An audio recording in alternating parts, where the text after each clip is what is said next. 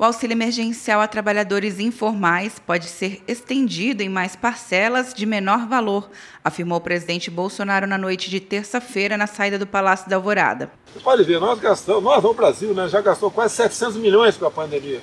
Muita coisa foi feita.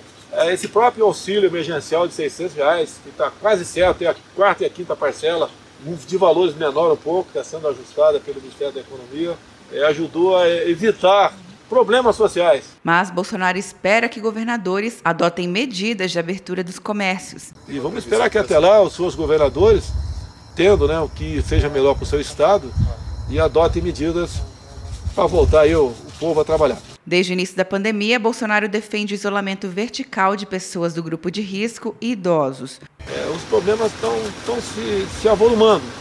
O pessoal informal, já falei para vocês, 38 milhões de pessoas eles perderam quase tudo.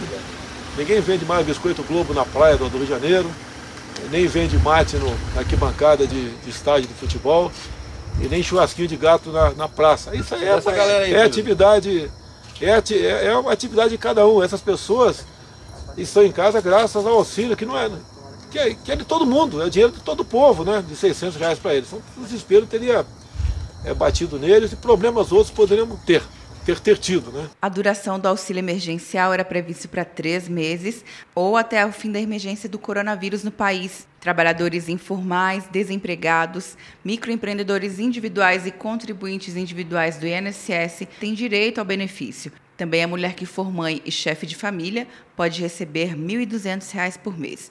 Quer um ano sem mensalidade para passar direto em pedágios e estacionamentos? Peça a Veloy agora e dê tchau para as filas. Você ativa a tag, adiciona veículos, controla tudo pelo aplicativo e não paga mensalidade por um ano. É por tempo limitado. Não perca. Veloy. Piscou, passou. De Brasília, Luciana Castro.